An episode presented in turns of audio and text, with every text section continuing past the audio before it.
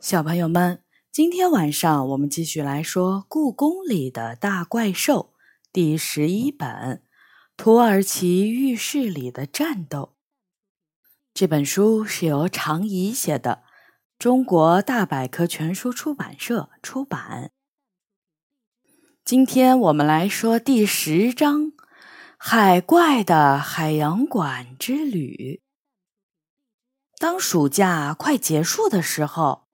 元宝的个头已经长到了一米六五，比我足足高出了一头。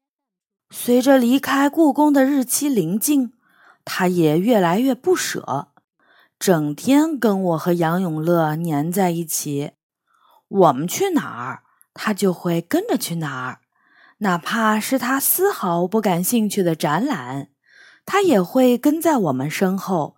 一点点耐心的看完，比如故宫里正在展出的明代正统景泰天顺御窑瓷器展。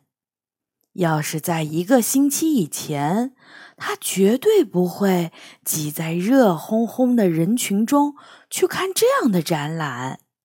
元宝对瓷器一点好感都没有，认为。那都是些没有任何技术含量的东西。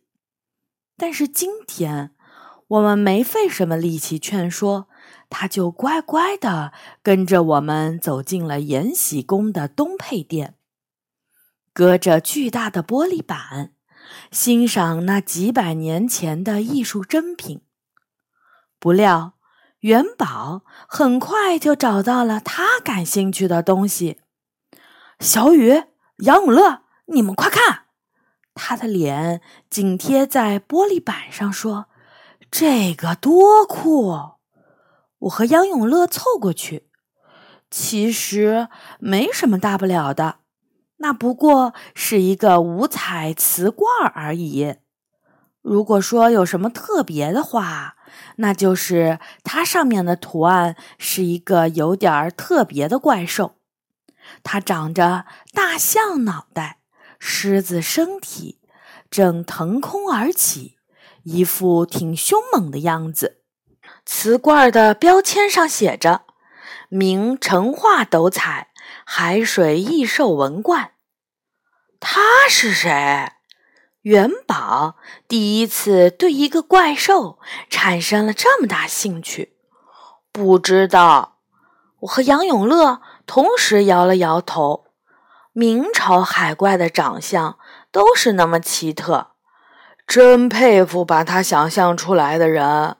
大象的脑袋配上雄狮的身体，还有比这更好的组合吗？元宝兴奋地说：“虽然我和杨永乐并没有看出这样的组合好在哪里。”但是，为了不打击元宝对瓷器展览的热情，我们都频频点头表示赞同。这之后，元宝对展览感兴趣多了。但可惜，直到我们看完整场展览，他也没有找到第二件感兴趣的展品。看完展览后，我们去员工食堂吃了晚饭。吃饭的时候，元宝对那个象头怪兽进行了各种各样的分析和猜测。比如，他认为这个怪兽可能是海牛的变种，因为海牛其实是大象的近亲。他还告诉我们，在五千万年前，海牛曾是一种生活在海边的四足哺乳动物。为了适应气候变化而被迫下海谋生，我还是刚知道呢。海牛虽然只吃草，但一只成年海牛的体长可以达到四米，体重可以达到三点二吨，是海洋中的超级大胖子。所以，长得胖和吃什么完全没关系。元宝把一大块红烧肉一口塞进嘴里，海牛就是最好的证明。从海怪讲到海牛，等我们吃完晚饭的时候，天已经全黑了，夜空中挂着一弯细细的月牙。我突然觉得自己肩膀上空落落的，有点不对劲。哎呦，糟了！我把书包落在展馆里了。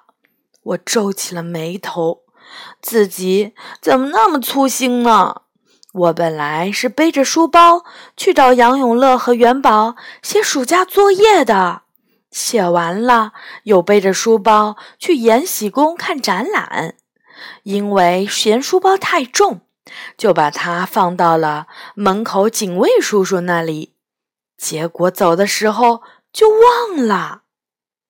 我要回去拿，明天再去拿也可以吧？杨永乐问。不行，不行。明天一开展，万一被谁拿走了，我的暑假作业就白写了。我急匆匆地朝着延禧宫跑去，杨永乐和元宝不放心地跟在我身后。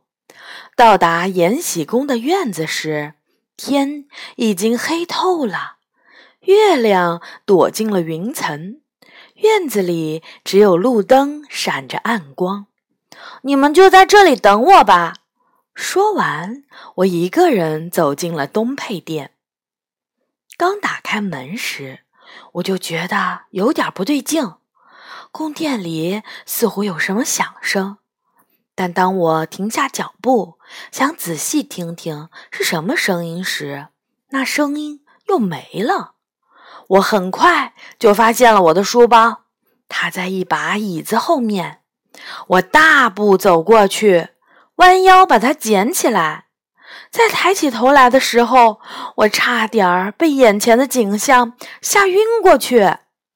一个大怪兽不知道什么时候出现在了我面前，它长着巨大的象头，长长的牙齿闪着白光，雄狮般的利爪微微抬起。一副随时会朝我扑过来的样子，情急之下，我撒腿就跑。等我回过神来的时候，我已经站在了东配殿的门外，用身子使劲儿抵住了大门。出什么事儿了？元宝问。他和杨永乐朝我走过来。你绝不会相信。我上气不接下气的喘了一会儿后，咬着牙说出了这几个字：“我看到了那个怪兽。”哪个？元宝问，一脸困惑。“你喜欢的那个大象头、狮子身体的，它在哪儿？”元宝深吸了口气，显得难以置信。“就在里面，活的。”是的，我要去看看。元宝转身就要打开我身后的大门，他的手却被我一下子按住了。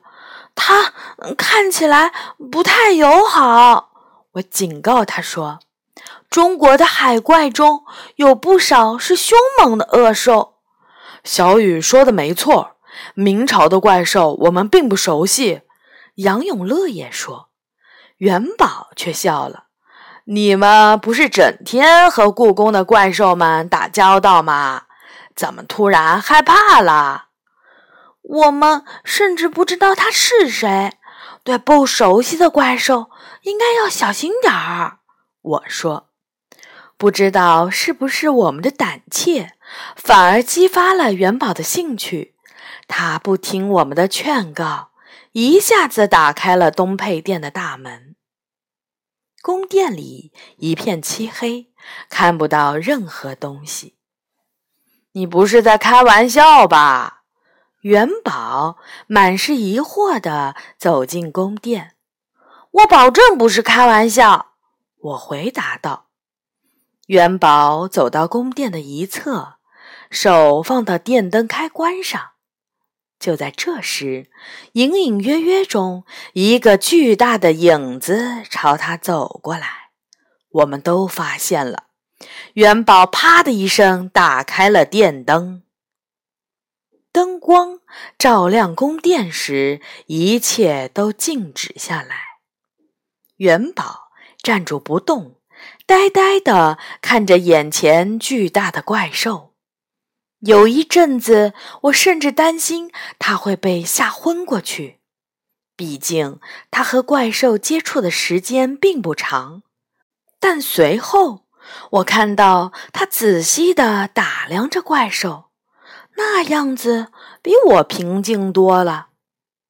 怪兽过了整整五秒钟才做出反应，他那悬垂的象鼻突然舞动了起来。并不是朝着元宝的方向，而是伸进了自己的嘴里，那样子就像是受到惊吓的小孩把手指塞进嘴里一样。同时，他发出了一阵恐惧的尖叫。至于元宝，他站在那里观察着这个庞然大物，先是吃了一惊，随后突然改变了态度。他转过身来，用手指着我问：“李小雨，你是不是做了什么事情吓到他了？”“我没有。”说实话，发现这个怪兽是个胆小鬼后，我比谁都吃惊。他真是白长了那副凶猛的模样。你们都没养过动物，我舅舅家养的拉布拉多犬，害怕的时候就是这个样子。你必须友好的对待它，还要温柔，善意总会起到作用。元宝边说边靠近怪兽，乖，小怪兽，别怕，我不会伤害你。小怪兽，我不禁打了个冷战。元宝用令人惊讶的温柔语气安抚着面前的怪兽，他轻轻拍打怪兽狮子般的身体，直到怪兽把长鼻子从嘴里拿出来，惊恐的叫声逐渐消失。经过几分钟的安慰，怪兽似乎摆脱了恐惧。它长长的象鼻子慢慢伸出来，开始轻扣元宝的手心。知道吗？我的终极梦想就是拥有一头大象。元宝毫不掩饰自己的兴奋。你虽然不是大象，但比大象更酷。你叫什么名字？海象。怪兽的汉语说的好像不太好。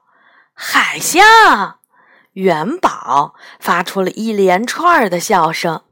你和我所知道的海象可不一样。什么样？怪兽海象用奇怪的语调问。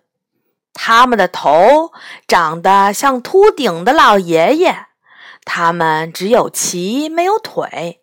不过也难怪，他们是动物，而你是海怪。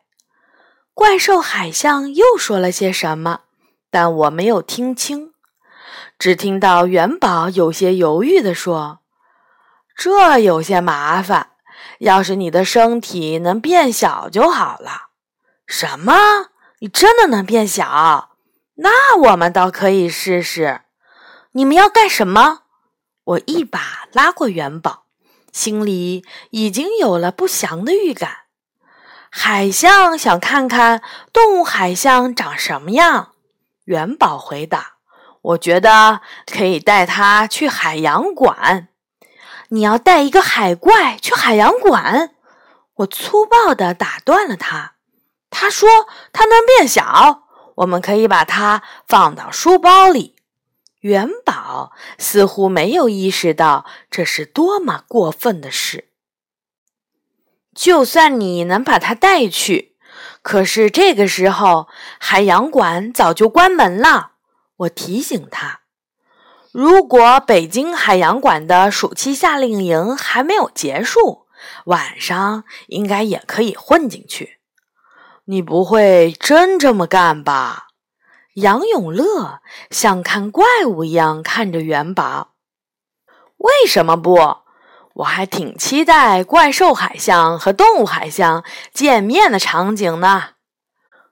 说完，元宝大步走到怪兽海象面前，说了点什么。紧接着，一阵白烟冒了出来。等白烟散去后，怪兽海象已经小的可以被放进一只购物袋里了。借你的书包用一下。元宝一把从我的手里抢过了书包，把海怪放了进去。我们出发吧！这实在太疯狂了。坐在出租车上时，我和杨永乐都提心吊胆的，怕书包里的海怪会突然变大，把出租车撑破。但还好，什么也没发生。元宝预料的没错。夜间的北京海洋馆居然灯火通明，我们很容易就跟着参加夏令营的孩子们混了进去。海洋馆的大厅里摆满了睡袋和帐篷，我们只能小心地绕过它们。暑假里，为了安置精力旺盛的孩子，大人们真是什么办法都想得出来。我带路来到了热带雨林馆，海洋馆的海象都住在这座展馆里。以前我和妈妈来的时候，还买鱼喂过它们。它们都是些又肥胖又贪吃的家伙。海象们缓慢地在大大的水池里游泳。元宝小心翼翼地打开书包。让怪兽海象露出头，看，那些就是动物海象，那样子好像是在照顾一个小婴儿，而不是一个怪兽。怪兽海象露出了脑袋，好奇地看着那些和它同名的动物，看了十几分钟，都相安无事。就当我和杨永乐刚刚松了口气儿的时候，怪兽海象却趁我们不注意，飞快地跳进了水池里。元宝只感到手里的书包猛地一震，怪兽就没了。怪兽海象跳到水里后，迅速变回了原来的大小，足足有那些普通海象的三倍大。糟了！元宝喊道：“他这个时候才意识到，带一个怪兽来海洋馆有多危险。还好，怪兽海象在水池中没有做出令人紧张的举动，它只是游泳，自由自在的游泳，一副很享受的样子。倒是那些普通海象，真是被吓坏了。”全都挤在远离怪兽海象的角落里，吓得缩成一团儿。我们必须赶紧把它带走。杨永乐皱着眉头说：“被人发现的话，一定会引起大骚乱。”说的容易，谁能把那么大的怪兽捞上来呢？我急坏了。除非他自己愿意出来。怪兽海象感到了海水的舒适，一副打算在里面住一辈子的架势。元宝表情复杂的看着他，不知道脑袋里在想什么。不想闯大祸的话，就像刚才那样，把他从水里哄出来。我催促他。元宝没说话，他静静的看着怪兽海象。任它在水池里游来游去，时间越长，我和杨永乐就越慌张。还好这段时间夏令营的团员们都睡着了，没人突发奇想来看海象。也不知道过了多久，反正这段时间，我真正感受到了什么叫度日如年。元宝终于开始呼唤怪兽海象了。好啦，海象，你该回来了。他像是在招呼小猫一样的温柔。怪兽海象看了看他，又自顾自地游了几圈，没有一点儿要上岸的意思。我们要回故宫啦，晚上的海洋馆不太安全。元宝换了策略，没准儿会有老鼠。听元宝提到老鼠的时候，怪兽海象的大耳朵紧张的抖动了一下。没错，这里经常有老鼠窜来窜去，还喜欢咬人。不像故宫里野猫那么多，没有老鼠敢出来溜达。元宝开始制造恐怖气氛。海洋馆的老鼠可是大的出奇。他的话显然起到了作用。胆小的怪兽海象不再游泳了，它立在水里。警惕地看着四周，所以赶紧回到书包吧，和我回故宫吧。元宝满脸微笑地朝他敞开了书包。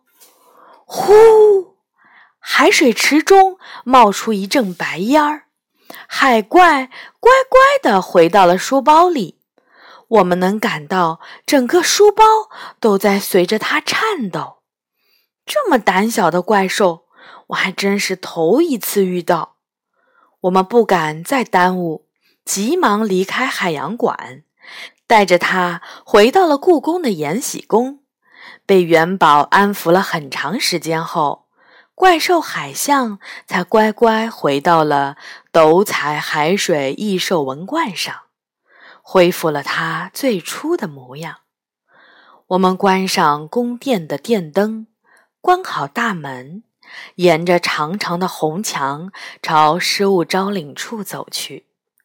走到半路的时候，元宝忽然长长的出了口气：“唉，带海怪去海洋馆，这辈子我恐怕再也做不出这么疯狂的事儿了。”好的，小朋友们。